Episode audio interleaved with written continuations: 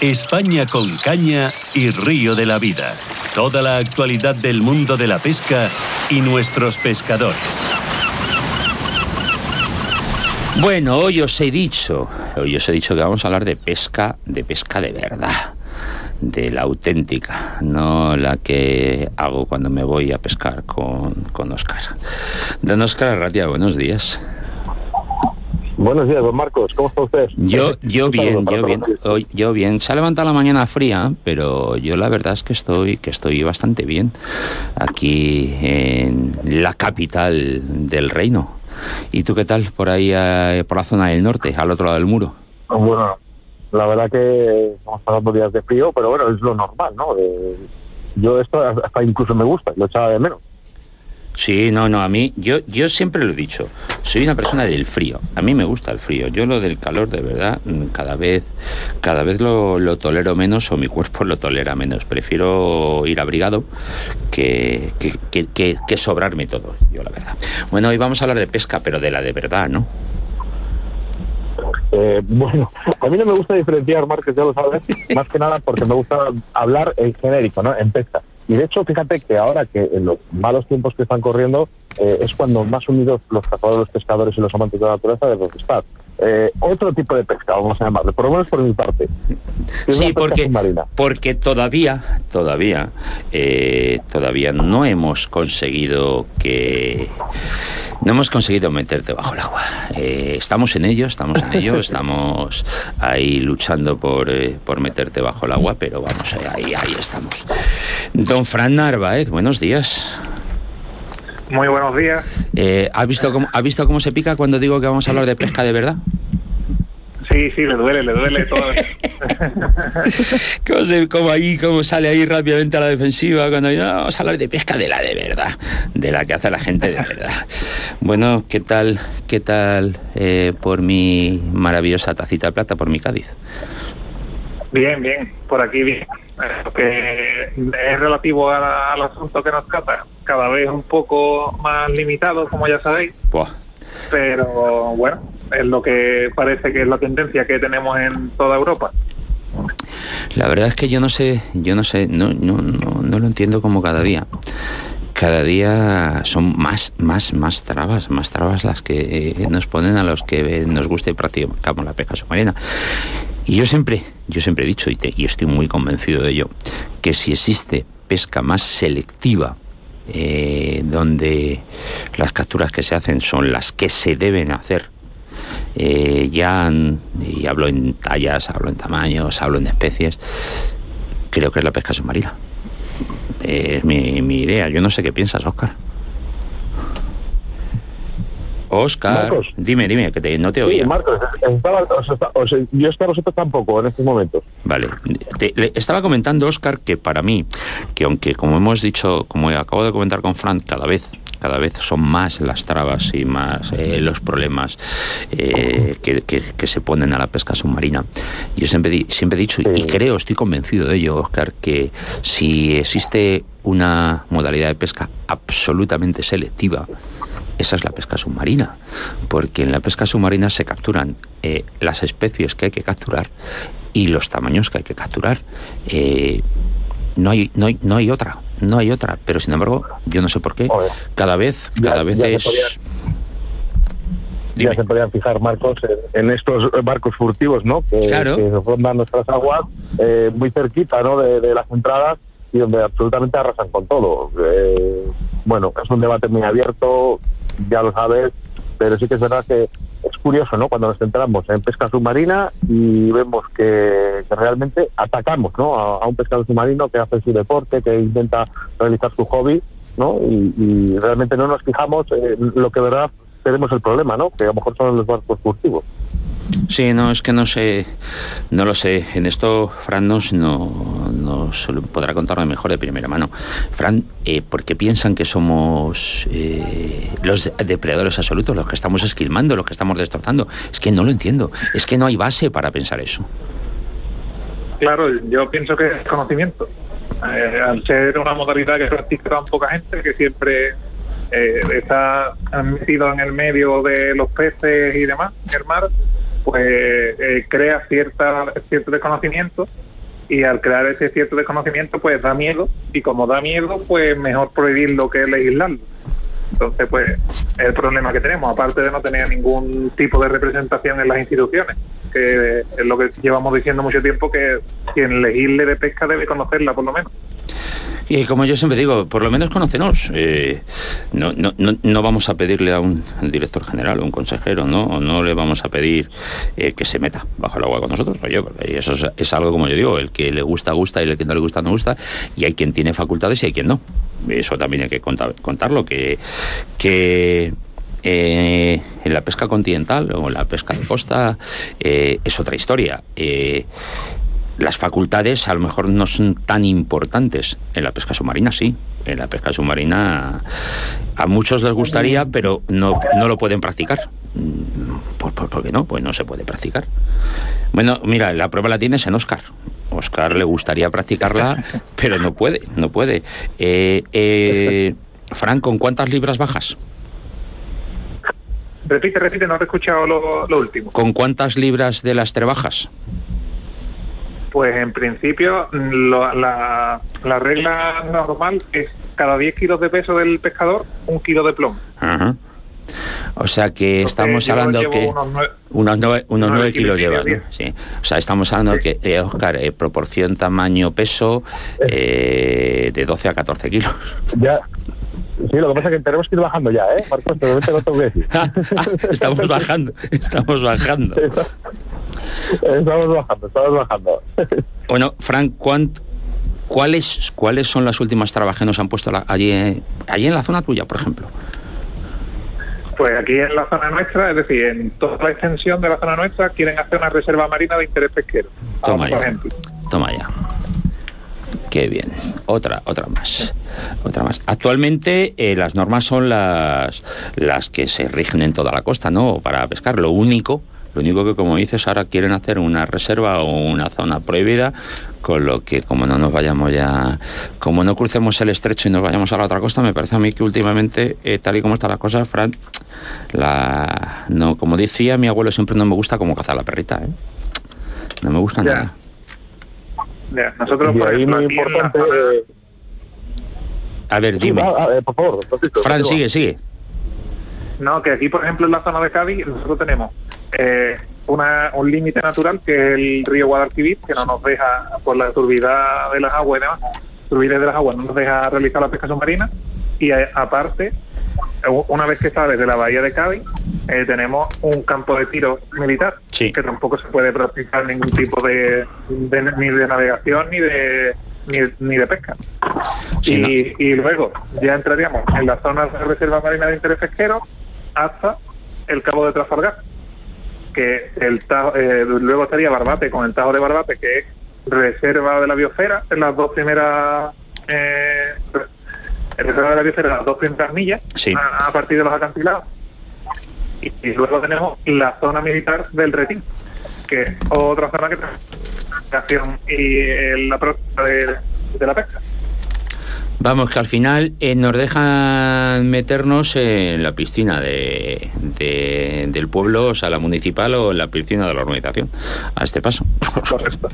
De, ahí lo que quería comentar antes, eh, Francisco y Marcos, es que es muy importante, ¿no? Con lo que está diciendo ahora mismo Francisco, eh, de que todos seamos pescadores, ¿no? Independientemente de que sea una pesca submarina, alguien pesque con mosca o le gustan los depredadores, la verdad es que todos, todos unidos creo que podríamos llegar a realizar algo importante en este país. Eh, has hablado un poquito de las cosas de Cádiz y que me gustaría saber qué especies son las que pescas, Francisco. Pues aquí tenemos mucha variedad porque eh, confluye el Mediterráneo y el Atlántico. Entonces tenemos casi las mismas especies que en el Mediterráneo y las mismas especies que en el Atlántico. Tenemos la lubina, la dorada, tenemos eh, pinto, que aquí se llama maragota, el bobión, que también es una de las especies de pinto, y, también tenemos el mero, la corva, el dentón, pargo, hurta, corvina. Tenemos una variedad muy grande gracias a eso, a que confluyen los dos mares y, y tenemos unas condiciones que propician que haya una diversidad bastante amplia. Te has olvidado, Fran, de, de, ese pez con el que yo tengo una cuenta pendiente desde hace años, eh, allí en Cádiz, que es mi querido amigo el congrio. Sí, sí, es más, es más usual verlo por el norte de España, pero sí que es verdad que también lo tenemos por aquí. A la salida de la bahía, en el puerto de Santa María, a la salida de la bahía, hay, lo que pasa que ya, claro, son, como han limitado tantas zonas, eh, yo recuerdo, hace ya bastantes años, vamos, había uno que era famoso en todo, en todo Cádiz. Ese congrio era famoso en todo Cádiz porque a más de, a más de un buzo nos dio algún susto y algún disgusto. La verdad. Fran. Sí, sí. Ah, no. Francisco, no, ah, Bueno, el, quería comentarle una cosilla, eh, Marcos, Francisco, porque sí que es verdad que todos los pescadores de pesca submarina suelen competir. Es una cosa muy curiosa, ¿no? Porque la mayoría de los pescadores de pesca submarina suelen competir. Eh, cuéntanos un poquito estos logros que has tenido, Francisco, con, con los campeonatos. Mm, bueno, eh, nuestro colectivo, al necesitar una licencia, nosotros necesitamos una licencia, licencia de la pesca de autonómica, la, la que pide la comunidad autónoma, y aparte necesitamos una licencia federativa para poder portar los fusiles. Entonces ya con eso nos vinculan a todos los practicantes, nos vinculan a algún tipo de eh, entonces, claro, siempre se promueve que los integrantes de los clubes, al estar federado y toda la historia, pues se intente la competición da un poco de aliciente. Y claro, entonces siempre se propicia de que los pescadores submarinos, al estar federados, eh, tenemos o intentamos tener más competiciones o más eh, deportividad porque claro, se fomenta todo a través de eso. Y bueno, yo en mi trayectoria no ha sido muy extensa en el tema de los campeonatos, pero he estado en el Máster de Palma, en Mallorca, que es un campeonato a nivel europeo, que va todo de toda Europa, todos los pescadores italianos, griegos, de todas partes. Y se hace normalmente en enero, febrero, y es una semana entera de campeonato. Y se reúnen todos, es decir, la élite del deporte a nivel europeo. Y ahí he estado un par de años y campeonatos de Cádiz también hemos participado, campeonatos de Andalucía. Pero yo te digo, mi aliciente nunca ha sido la competición como tal, ya que yo lo que siempre en mis jornadas de pesca y por lo que me conoce la gran mayoría de la gente es que intento buscar el pez más, más grande. Yo tengo, por ejemplo, en el capturado un pez limón con una serviola con 80 kilos. Hostias. Un mero con 30 kilos. Eh, me lo estoy, que nos un poco la captura más grande, pero me lo estoy, Fran, me, me, estoy imaginando tu, el lance y me estoy imaginando eh, el, el cómo. Eh, lo hiciste a la espera, bajaste a buscarlo, fue, fue encontrado, como yo digo. Eh, ¿Cómo, cómo, cómo, a la espera, claro, Bueno, Oscar, eh, eh, mm, eh, no sé si, si conoces el, los tipos, llamemos los tipos, las formas en la que se, hacemos la pesca submarina. yo es que siempre digo, es que es trasladar la caza al fondo del mar porque al final trasladas la caza al fondo del mar. Y, oye, mm, son sensaciones diferentes. Son sensaciones muy diferentes. Marcos, es la sensación, es la sensación que tenemos los pescadores, ¿no? Es la caza debajo del mar. Sí. Eh, sí que es verdad que cuando vemos los documentales en televisión o, vemos distintos documentales de la pesca submarina, eh, sí que es verdad que algunos de los pescadores, cuando lo ven, eh, piensan que es una pesca fácil. Eh, oh. yo creo que, Francisco, que Francisco desmienta todo esto, ¿no? Y luego hablaba un poquito también del tema del fusil. el fusil. Eh, sí que me gustaría que Francisco también dijera a nuestros oyentes eh, que no es tan fácil conseguirlo. Que a un fusil no se le da a cualquier persona. Claro, eh, lo que comentaba antes de que a nosotros para poder comprar en cualquier tienda un fusil de pesca te exigen la licencia federativa. Claro. Eh, es nuestro permiso, como si fuera nuestro permiso de armas. El permiso de armas, tú lo has dicho. Luego, eh, luego la gente también, la gente también está un poco, eh, eh, no digo equivocada, está desinformada, no sabe muy bien los distintos fusiles que utilizamos. Normalmente, normalmente casi todo, casi todos los que bajamos al mar utilizamos goma. pero últimamente estoy viendo a Bueno, pues a gente que está empezando a juguetear con esto, con los fusiles de gas. Personalmente, personalmente no. No me no voy a decir que no esté que esté en contra. No me personalmente no me gustan. Personalmente no me gustan. Me gustan más el fusil de gomas. Y luego sobre la longitud del fusil bueno pues eh, eh, como yo digo Frank cada uno cada uno le gusta una cosa. Cada uno le gusta una cosa. Tú eh, actualmente qué estás utilizando yo eh, he estado mucho tiempo pescando con un fusil de 95 centímetros que llevaba una varilla de 135 y ahora estoy pescando con un fusil, de 120. De, de 120 ya, hostias, tío. 120 y una varilla de 150. Hostias, tías, tías.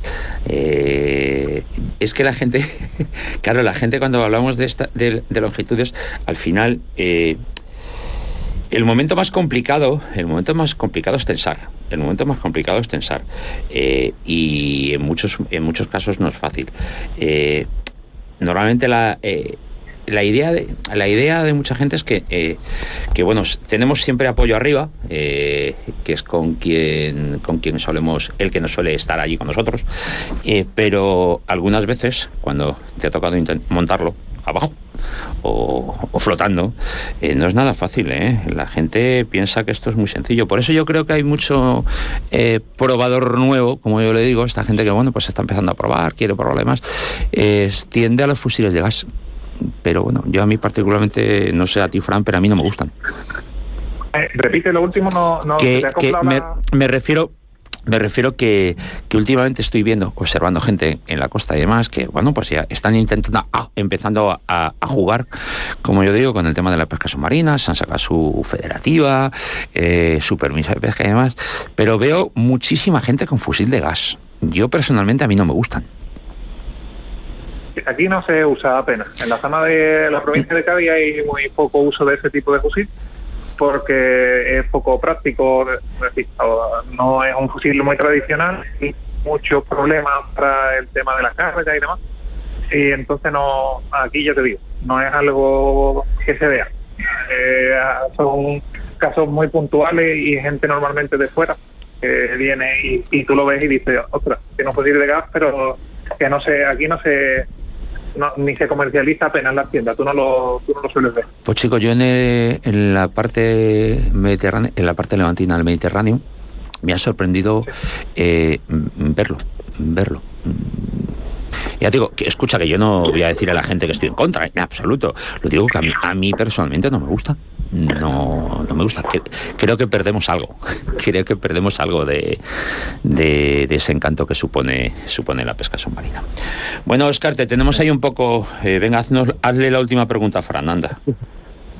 Bueno, no, simplemente que antes que le he preguntado, ¿no? El tema de que visualicemos los pescadores, ¿no? De caña, ¿no? Y ya hemos visto un poquito, ¿no? Que, también lleváis más fusibles no, pues que no es tan fácil, no es tan fácil como parece, ¿no? Y sí que me gustaría que me dijera Francisco un poquito de qué manera iniciarnos ¿no? a, esta pesca submarina para toda la gente que tenga estas inquietudes.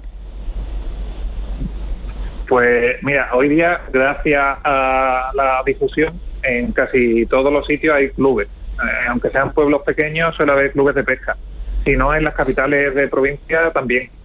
Eh, ya te digo que aquí, por ejemplo, en Andalucía, hasta en Sevilla, hay que no tiene más, como que te dice, tiene mm, varios clubes de pesca fuertes. Eh, Málaga, Granada, Cádiz, Huelva, en todo Almería. En todos los sitios hay clubes referentes que se puede llegar y que las mismas personas de la Consejería de Pesca conocen de existencia y se los recomiendan. Y por las redes sociales es lo mismo. Entonces, claro, yo mi recomendación es siempre que se pueda eh, acceder a mediante un club que os van a ayudar. Y, y, si no, ya a día de hoy también están haciéndose muchos cursos eh, privados, pero muchos cursos de, de pesca submarina para la iniciación. Entonces, claro, habiendo estos medios al alcance, pues yo intentaría aprovecharlo. Antes no existían, pero gracias a la difusión de algunos compañeros, pues está al alcance de todo el mundo. Pues es eh, teniendo la posibilidad, Fran, ahora de poder hacerte algún curso a la gente que, que, se inicia en esta modalidad de pesca, pues oye, yo creo que es bastante sencillo.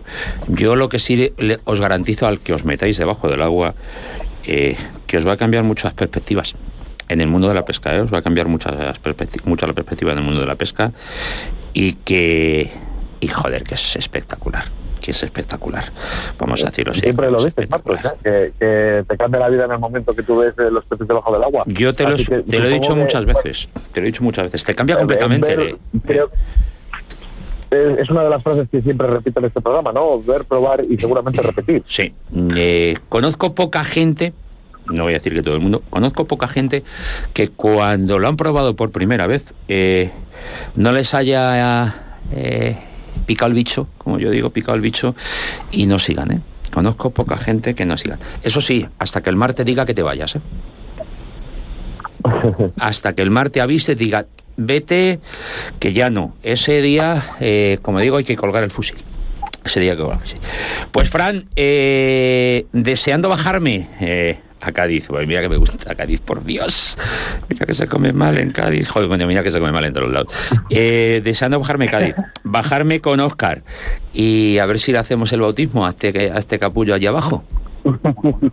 Ya sabéis que, que cuando queráis podéis, podéis venir, podéis contar conmigo y con, con mis compañeros, vaya. Pues eso está hecho, eso está hecho. Eh, bueno, don Oscar, ¿la semana que viene ya tienes preparado temas para la semana que viene?